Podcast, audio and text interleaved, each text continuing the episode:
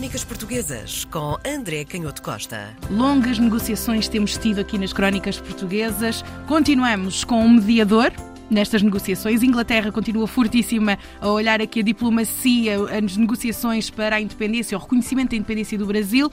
E agora vamos olhar a questão económica, porque há tratados comerciais com a coroa portuguesa o que é que acontece a partir do momento em que o Brasil se desliga de Portugal? Claro, e, e, além disso, vimos que naquele contexto de turbulência que continuava a agitar uma parte do Brasil, mas mesmo nos portos brasileiros, onde a soberania do imperador com sede no Rio de Janeiro estava perfeitamente legitimada e assente, mas havia este comércio que era necessário ter, quer com Portugal, quer com a Inglaterra, e por outro lado, a Inglaterra continuava a manter relações comerciais com muitas daquelas ex-colónias espanholas que estavam em processos de independência. A formulação jurídica para a solução da independência do Brasil era muito importante.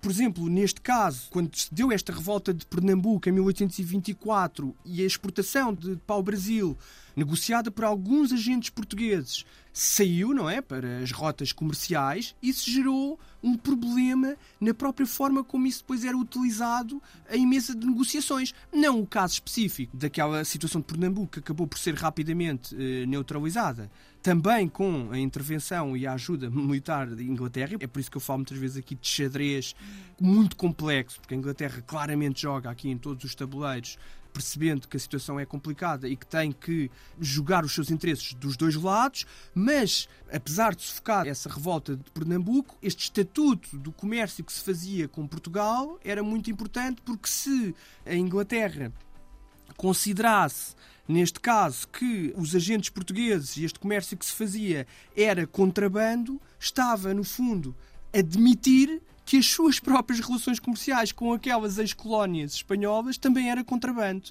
porque também estavam em conflito em termos de soberania política. Portanto, a situação era bastante complexa a este nível. Do ponto de vista estritamente económico, havia aqui questões em mesa de negociações que os ingleses começavam a, movimentar no sentido de uh, redigir o tal tratado, uma proposta tratado provisório que pudesse começar a ser discutida no gabinete, no, no célebre passe da, da Bemposta em Lisboa, enfim, que primeiro fosse reconhecido pelos enviados do, da Coroa de Portugal em Londres e depois houve a exigência de que tivesse essa proposta que ser reconhecida em Lisboa. Mas estamos aqui a falar de coisas muito importantes, como por exemplo os direitos eh, alfandegários que eram pagos pelas mercadorias, por exemplo, enviadas por Portugal. E uma das propostas que estava em cima da mesa era, à semelhança daquilo que acontecia com a Inglaterra, com a própria Inglaterra, desde 1810, em que tinha, nesse caso, um tratado, obviamente assinado ainda com a coroa de Portugal, em que em vez de pagar os 24% tradicionais que pagavam todas as outras importações estrangeiras para o Brasil, os portugueses, se reconhecessem o processo de, de independência do Brasil, tinham essa benesse de pagar apenas 15% e não os 24%. No fundo, um preço de amigo que era aqui garantido a estes 15%. 15%. Ai. Exatamente. É claro que nós sabemos que historicamente o secretário de Estado, Canning, foi muito importante porque tinha de facto uhum. convicções. Tenho sido muito cínico do ponto de vista de, filosófico do termo, na forma como muitas vezes descrevo este jogo diplomático da Inglaterra, mas Sim. ele não é compreensível se não tivermos em conta a própria identidade política dos diferentes ministros, porque não nos podemos esquecer que, apesar de tudo, havia um regime com um peso parlamentar importante na Inglaterra e que havia fações também de gladiar-se em termos de política externa nas próprias elites inglesas. E este secretário Canning era claramente alguém que tinha uma visão com um interesse económico claro, mas que achava que para favorecer esse interesse económico claro da Inglaterra, os processos de independência e de emancipação política da América Latina eram um fator positivo que iria potenciar essa ascensão comercial da Inglaterra. Claro que ao garantir, ao pilotar este processo de, de independência, aliás, a tua pergunta é interessante porque uma parte de, das hesitações austríacas tinham muito a ver com a própria inveja que o Metternich e a Áustria tinha, que era uma inveja que não era só de poder ser o mediador fundamental no processo e nos tratados, porque depois garantia, obviamente, influências muito uhum. importantes na, nos corredores, e nós sabemos que em sociedades anti-regime isso era ainda mais importante do que é hoje. Portanto, era uma inveja de mediar e de conseguir esse interesse político, mas era, como tu dizes, também depois poder, obviamente, em primeira instância, controlar esses processos de independência e, portanto, estabelecer relações privilegiadas, e por isso a Inglaterra sabia que tinha aqui, obviamente, competidores e que se a situação não chegasse a bom porto, isso podia, de facto, não favorecer os seus interesses, porque num caso de conflito militar aberto, as coisas tornavam-se muito mais indeterminadas, incertas, e depois as próprias, o próprio establishment político, quer no Rio de Janeiro, quer em Lisboa, podia cair para o outro lado é qualquer. Isso. E no é? nosso lado, a coroa portuguesa nas negociações não via esse cenário a acontecer, esse jogo da Inglaterra, a coroa portuguesa não preferia, se calhar, fazer a negociação diretamente para melhores tratados, neste caso económico, por exemplo? Não, claro, é que o, o problema é que era difícil, sabendo que há outros interesses em jogo que não são os da coroa de Portugal e que para a Inglaterra o interesse da paz e da independência, depois no plano concreto, e por isso eu dei o exemplo de, das percentagens sim, de segurança de importações estrangeiras, podiam não ser completamente favoráveis, uhum. aliás.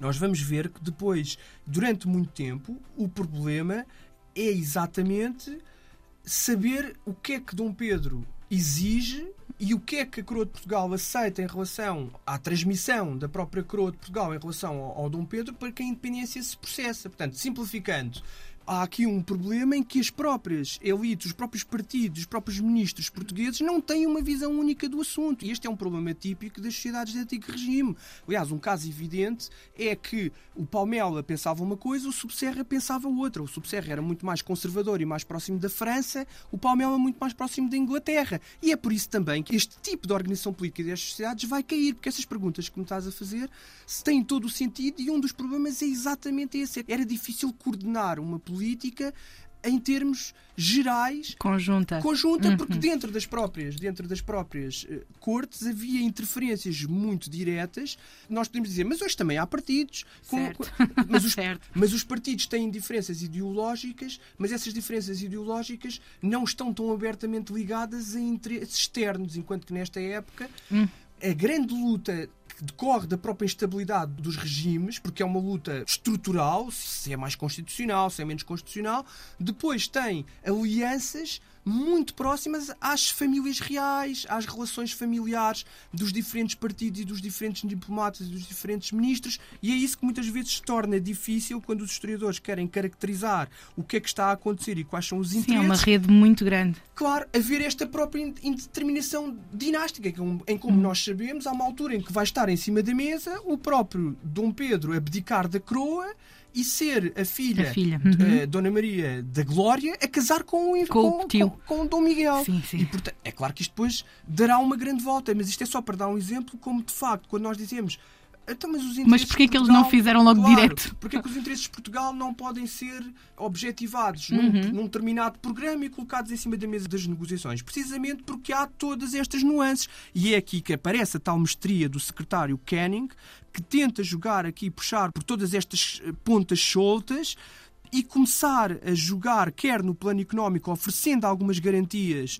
fiscais e económicas a Portugal, começando a, a, garantir como uma situação concretizada de facto a independência do Brasil e arranjando aqui uma solução até em termos de políticos, e para isso é nomeado um enviado inglês, o Charles Stewart, com grande experiência, que é enviado para Lisboa com a proposta de uma carta régia, cujo preâmbulo depois acabará por ser o documento definitivo que vai desbloquear toda esta situação e que é uma solução psicologicamente muito sábia, em que, no fundo, se concede como situação, como eu dizia, concretizada e ponto assente a independência do Brasil e o título de imperador a Dom Pedro, porque Portugal continuava a querer que o Dom Pedro passasse a ser ou rei do Brasil ou meramente regente, e o rei de Portugal é que passava a ser imperador, para criar aqui claramente uma situação outra vez de reconquista de soberania sobre o Brasil. Portanto, os ingleses arrumam essa questão e dizem não, este documento tem que ter logo no preâmbulo que a independência do Brasil é um facto consumado e que o título de imperador é também, no fundo, atribuído a Dom Pedro, é também um facto consumado, mas depois arranjar aqui esta solução engenhosa que é dizer que a independência e a consagração deste facto vai ser entregue por um diploma régio em que o rei de Portugal concede assim independência ao Brasil. Isto começa a resolver o problema do ponto de vista jurídico-político. Nós sabemos que depois, do ponto de vista dinástico, como falámos, e citando outra vez o Gabriel Garcia Marques, o Dom Pedro continuará a ser um general perdido no seu labirinto e de tal forma que vai acabar envolvido na própria guerra constitucional que afetará Portugal uns anos depois. Crónicas Portuguesas com André Canhoto Costa.